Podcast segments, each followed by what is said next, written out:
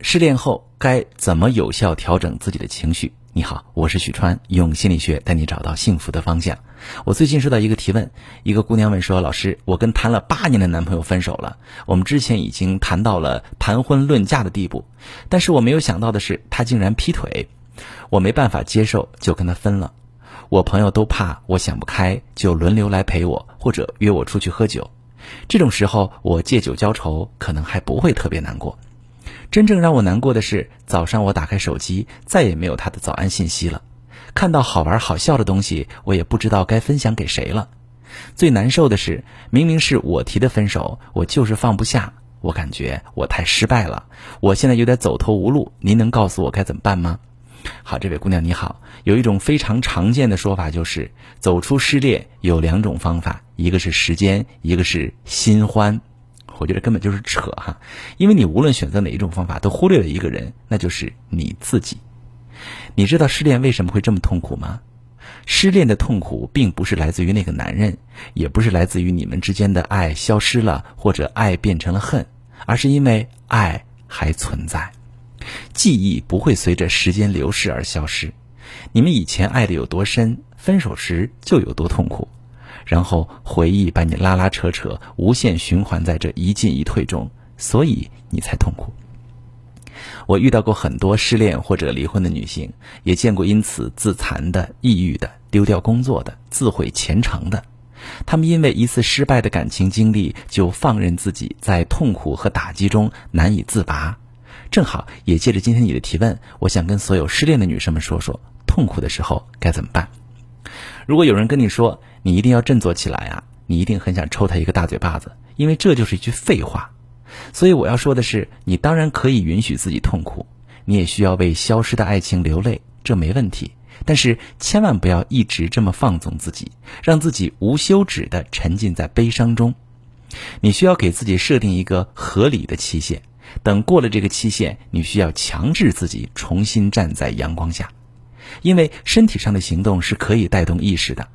如果你一直躺在床上流泪，一直窝在沙发上暴饮暴食，你的潜意识是在不断强化失恋这件事。你越来越觉得自己深陷痛苦不能自拔。但如果你走出去，认真工作，或者拾起一项业余爱好，或者出去旅行一次，这些行动都能帮助你带动意识去接纳新的生机。接下来，你可能需要向内探索。啥意思呢？你要梳理清楚自己对未来的规划，是开始放空自己，迎接新的恋爱机会，还是着手拯救感情？不论你怎么选择，首先不要抱怨你的男朋友，因为抱怨没有用。即使分手的原因是他劈腿，你抱怨他也没办法得到什么。只有自我反思，才能让你总结出经验，从失败的感情中吸取教训，避免未来别人再用同样的方式对待你。分析出自己的哪些感情经营方式出了问题，才导致自己陷入被伤害的局面。无论是挽救感情，还是开始新恋情，你都能有效避免重蹈覆辙。偶像剧里决定鼓起勇气追求爱情的女生，都有一个蜕变的瞬间。她们化上一个美美的妆，换上美美的衣服，惊艳登场。宫斗剧里决定为自己争取地位的娘娘，把纯洁追求爱的自己丢在身后，把锋芒隐藏在明媚的笑容中。现实中也一样，你不成长不蜕变，将来的自己就和过去的自己一样，遇到的爱人和爱情也会一样。如果你潜心修炼自己，以前你觉得遥不可及的对象会变成跟你比肩的同伴，到那个时候，你就会明白，最美好的永远是最后一次恋爱。所以失恋不可怕，当你觉得因为失恋而失去整个世界时，那有可能是因为那时你的世界太小了。人是一种情绪动物，有时候即使你不说，你恋爱失恋，连隔壁邻居都能猜到你现在的感受。所以，如果你想跟前任修复关系，控制情绪很重要，隐藏情绪一样重要。控制情绪是防止你在冲动下对前任做出第二天你会后悔的举动，隐藏情绪是不要让前任看到你在努力控制情绪。所以我教你几个控制情绪的小方法：第一，记录。当你有想给前任发信息的冲动时，把想说的话写在备忘录里。第二，运动。当你感到痛苦或者焦虑时，出去运动吧，体能上的消耗能快速发泄情绪。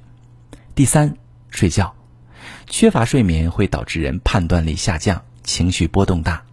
如果你觉得我有心事时更加睡不着，你可以试试上床前泡个热水澡，放松放松。第四，倾诉。很多人都知道不该让朋友当自己的情绪垃圾桶，因为会给朋友造成不便。但是跟祥林嫂一样，不断倾诉自己的遭遇，的确可以起到发泄情绪的作用。但是你需要找对倾听对象。如果正在听节目的你沉浸在恋情的痛苦当中，不知道该怎么办，可以把你的苦详细跟我说说，我来帮你分析。我是许川，如果你遇到感情难题、婚姻危机，可以加我的微信，把你的情况详细跟我说说。